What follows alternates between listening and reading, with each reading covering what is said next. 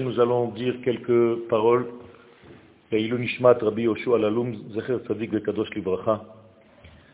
Dans son livre, il y a un sermon numéro 9 qui est l'unité comme élément essentiel et de l'harmonie de la création.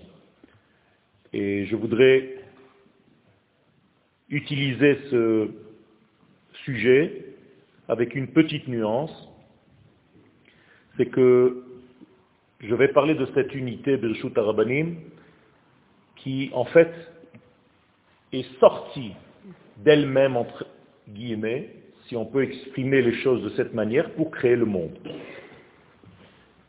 Ça veut dire que la création du monde, qui s'appelle Beria, dont la racine, c'est trois lettres, Bet, Resh, Aleph, Bara, veut dire en réalité sortir de l'unité. Bar, Aleph. Bara, c'est Bar Aleph. Comme en arabe, Bara, c'est en dehors. Mais en dehors de quoi Du Aleph. Donc la création du monde, c'est une sortie de l'unité. À partir du moment où on sort de l'unité, automatiquement, nous sommes dans la pluralité, nous sommes dans le pluriel. Et donc, ce n'est pas par hasard si le terme, si le nom du créateur est justement lié au pluriel. On ne dit pas Bereshit bara Yutke Vavke, on dit Bereshit bara Elohim et Hashamayim ve et Haaretz. Autrement dit, j'utilise un nom au pluriel qui introduit une notion plurielle, et cette notion plurielle, lorsqu'elle est dévoyée, c'est-à-dire qu'elle va trop loin, elle peut même arriver à Elohim Acherim. Chaz Shalom, c'est-à-dire qu'on peut ne pas comprendre le sens profond de cette pluralité et partir en réalité, se perdre dans le pluriel des éléments de ce monde. Pourquoi ce nom-là est au pluriel? Pourquoi la création est au pluriel? Pourquoi la création est la sortie de l'unité pour arriver à ce pluriel? Mais tout simplement parce que les forces de la nature, les lois de la nature, tout ce qui concerne la nature, c'est en réalité la pluralité. Je veux dire le temps, et donc il y a beaucoup de temps. Je veux dire l'espace, il y a beaucoup d'espace. Et je veux dire les identités, ce qu'on appelle nefesh, il y en a aussi beaucoup. Autrement dit, lorsque le Créateur crée le monde, il crée un monde où le pluriel est dominant, et dans ce pluriel, il y a espace, temps et genre humain et animal, végétal, minéral, et ainsi de suite. Tout ce que je suis en train de vous dire, en réalité, c'est le monde du roi d'Égypte. C'est-à-dire le roi d'Égypte, c'est le roi d'une maison d'esclaves, Bet Abadim. Donc Paro n'est pas seulement le roi d'un lieu, il est en réalité le roi de toutes ces lois naturelles. Mais lui-même est assujetti à ces lois. Il ne peut pas les dépasser. C'est-à-dire qu'il est serviteur lui-même par haut des lois de la nature. Il est lui-même par haut serviteur de l'intellect rationnel humain que les sages dans la Kabbalah appellent le Nachash le serpent. Ce serpent, en réalité, c'est la sagesse humaine. La traduction, c'est Hakim. C'est-à-dire qu'il était sage, mais pas avec une sagesse divine, mais une sagesse qui correspond en réalité aux lois de la nature. Donc, le summum d'Égypte, c'est toujours un ciel naturel. On ne peut pas dépasser en aucun cas la nature. On ne peut pas dépasser les lois de la nature, donc on ne peut pas sortir d'Égypte. C'est ça, ne pas pouvoir sortir d'Égypte. C'est pas quitter le pays. Il y a des gens qui viennent, qui font du commerce et qui repartent. Mais en réalité, c'est un esclavage au niveau des lois de la nature. Et Paro, qui est attaché à ces lois de la nature, ne connaît rien d'autre. Et il ne peut pas, donc lui non plus, se soustraire à ces lois, dépasser ces lois. Une seule condition pour pouvoir le faire, et cette condition passe par la libération d'Israël. Il n'y a pas de juifs, c'est Israël. D'accord? Bnei Israël, et pas Yehudim. C'est-à-dire qu'il y a ici une condition pour libérer en fait, pas seulement Paro, mais tout l'esclavage naturel, à tous les temps. Et cette condition, c'est de libérer Israël, c'est-à-dire de voir Israël se libérer, et Israël va devenir en fait un modèle pour prouver qu'il est possible de dépasser, de surpasser les lois de la nature. Et donc Paro, lui, est bloqué, et il le dit d'ailleurs, mi yutke vavke asher eshma bekolo. Qui est ce tétragramme, yutke vavke, pour que j'entende la voix V-O-I-E, mais V-O-I-X et V-O-I-E. Je ne peux pas entendre cette voix, elle me dépasse. Pourquoi? Parce que le tétragramme, ce n'est pas seulement le nom que vous voyez un petit peu partout, c'est celui qui transcende les lois de la nature, qui les fait vivre, certes, mais qui les dépasse complètement. Donc ce tétragramme, les quatre lettres du nom d'Hachem que vous voyez, le Yud, le He, le Vav et le He, est inconnu dans la bouche de Paro. Il le dit d'une autre manière, Loyadati et Yud Ke Vav Ke. Je n'ai aucune connexion, je n'ai aucun rapport avec ce nom-là, et c'est pour cela que Vegam et Israël, lo je ne peux pas libérer le peuple d'Israël. Vous me demandez en réalité de vivre et de dépasser ma propre nature. Moi, je suis le roi de la nature. Je suis le Dieu de la nature, entre guillemets. C'est-à-dire que pour moi, la nature, c'est Dieu. C'est ça que veut dire Paro. C'est qu'il n'y a rien d'autre qui dépasse le monde rationnel, naturel, avec toutes ces lois. Donc sortir d'Égypte, c'est pas quitter un pays, c'est quitter en réalité cette prison du rationnel humain avec les lois de la nature. Est-ce qu'il y a une identité dans ce monde qui est capable de dépasser ce niveau? La réponse est oui. Cette identité s'appelle Israël. Et c'est elle qui va devenir le pilote, le modèle, l'archétype de la preuve que nous pouvons, en tant que genre humain, dépasser ces lois de la nature. Et donc, seulement en dévoilant cette unité divine, pas seulement le tétragramme, le Yud, Ke, Vav, Ke, parce que nous avons tout à l'heure mentionné la création du monde. Donc la création du monde est voulue. Le tétragramme, s'il ne voulait pas autre chose que lui-même, il n'aurait pas créé le monde. Donc il y a création du monde. Donc il y a intervention d'un autre nom, le Shem Elohim dans toute la création du monde. Mais avec la possibilité d'introduire à l'intérieur de ce nom de Elohim qui est au pluriel, le nom de Yutke Vaske qui est l'unité transcendante. Et donc, je vais maintenant vous expliquer, Be'ezrat Hashem, que la sortie d'Égypte ne peut pas se faire ni avec l'un ni avec l'autre de ces deux noms. Parce que la sortie d'Égypte, c'est pas d'arrêter de respecter la nature. La nature, c'est notre vie. Mais je dois quand même, à partir de cette nature, qui est ma vie, pouvoir vivre à un autre niveau simultanément. Et ça, c'est celui qui nous fait sortir d'Égypte. Et la preuve en est, c'est que le verset le dit. Qui nous fait sortir d'Égypte? Anochi Adonai Elohecha. Ce n'est pas un seul des noms qui nous a fait sortir d'Égypte, c'est l'accouplement des deux noms. Adonai Elohim. Adonai Hu Ha Elohim. Et c'est seulement en faisant ce travail-là que nous pouvons être et dans notre nature, et il ne s'agit donc pas de se sauver de cette nature. Beaucoup de gens qui tombent, entre guillemets, dans la religion, se sauvent du monde matériel, alors que ce n'est pas ce qu'Akadosh Baruch nous demande, c'est au contraire d'apporter dans ce monde matériel qui est la pluralité, qui est le pluriel, le nom de l'unité de l'infini béni soit-il.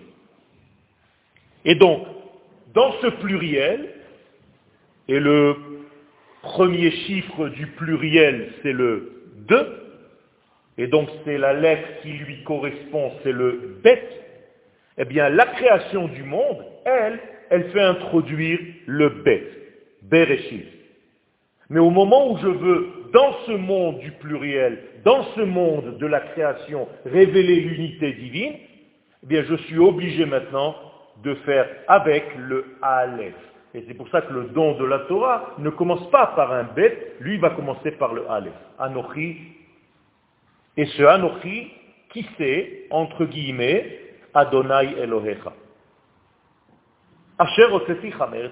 Et là, on peut sortir d'Égypte. Moralité, nous avons ici un code avec trois noms. Anochi, après il y a le nom de Hachem Yutke Vavke, et il y a le nom de Elohecha qui est le nom de Elohim. Et lorsque nous faisons le lien entre ce tétragramme Yutke Vavke et le Elohim, qui est donc le nom d'Akadosh Baruch qui s'affaire à la nature, qui est en relation avec la nature, qui fait vivre cette nature, d'ailleurs les sages nous disent que la nature est en valeur numérique Elohim, eh bien lorsque je fais ce travail-là, où j'associe ces deux noms, j'obtiens un chiffre, puisque le tétragramme c'est 26, et le nom de la nature c'est Elohim 65, euh, 86, 65 c'est un autre nom, donc nous avons 26 plus 86, nous obtenons le chiffre de 112. Et 112, c'est un passage qui s'appelle le Yabok. C'est trois lettres en hébreu. Le Yud, le Bet et le Kouf.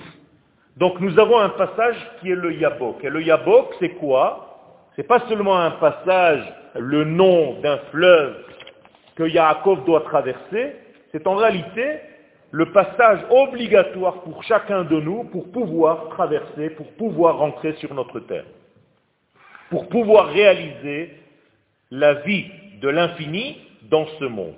Et donc ça, c'est l'association de ces deux noms-là. Et ces deux noms-là, je vous les ai dit tout à l'heure, s'appellent Anochi, puisque Anochi, deux points, Adonai Elohecha. Asher Mitzrayim. Et donc, qu'est-ce que c'est que ce Anochi Il y a des midrashim qui parle de ce Anochi. C'est-à-dire que ce Anochi est descendu en Égypte, et ce Anochi est celui aussi qui est sorti d'Égypte. C'est ce que l'Éternel, avec ce nom-là, dit à Yaakov. Anochi ered Mitzrayma, ve Anochi elcha gam alo. Donc, c'est Anochi qui descend et c'est Anochi qui remonte. Alors, qu'est-ce que c'est que ce Anochi? Eh bien, je vous l'ai dit tout à l'heure, c'est l'accouplement de ces deux noms-là, et en hébreu, le Anochi, c'est en réalité la verticale. Anachi. Anachi, c'est la verticalité. Mais Uzan, c'est l'horizontale, et Anachi, ou Anochi, c'est la verticale. Donc le Anochi, c'est quoi? C'est le vertical divin, entre guillemets, qui descend et qui rencontre l'horizontale de notre monde.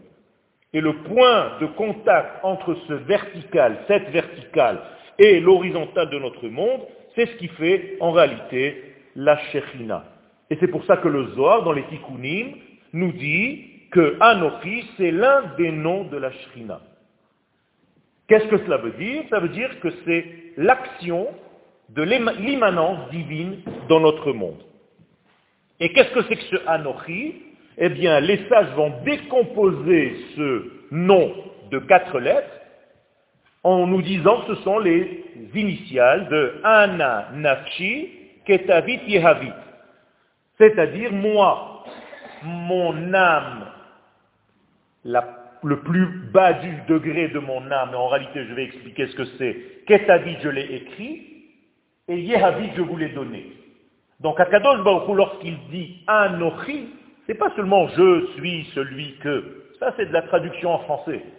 On n'a pas le droit réellement d'étudier la Torah dans une autre langue si on ne sait pas le secret de l'hébreu.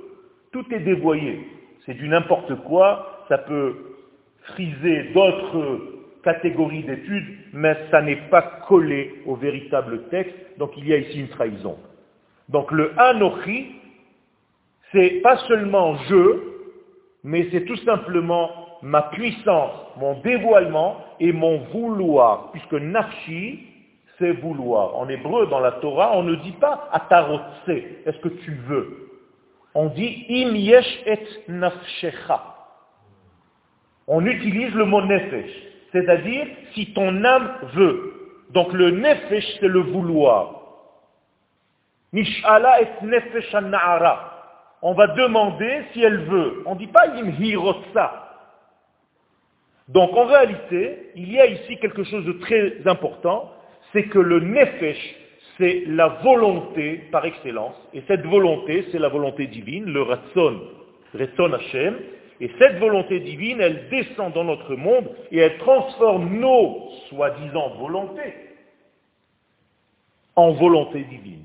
C'est-à-dire qu'il faut arrêter en fait de croire que nous voulons certaines choses, car en réalité on ne sait même pas ce qu'on veut, tant que ce vouloir n'est pas connecté au vouloir d'Akadosh Baruch Et ça c'est ce que nous disons, Adonai hu ha Elohim.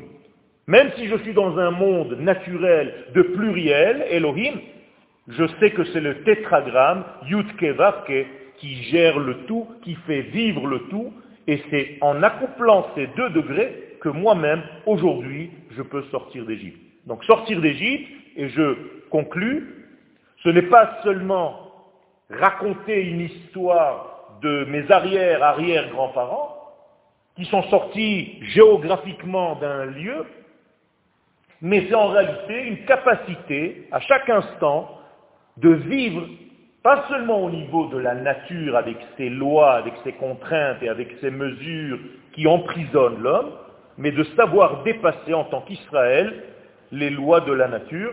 Et ce n'est pas par hasard que tout s'ouvre devant nous, et dans le passé, et dans le présent.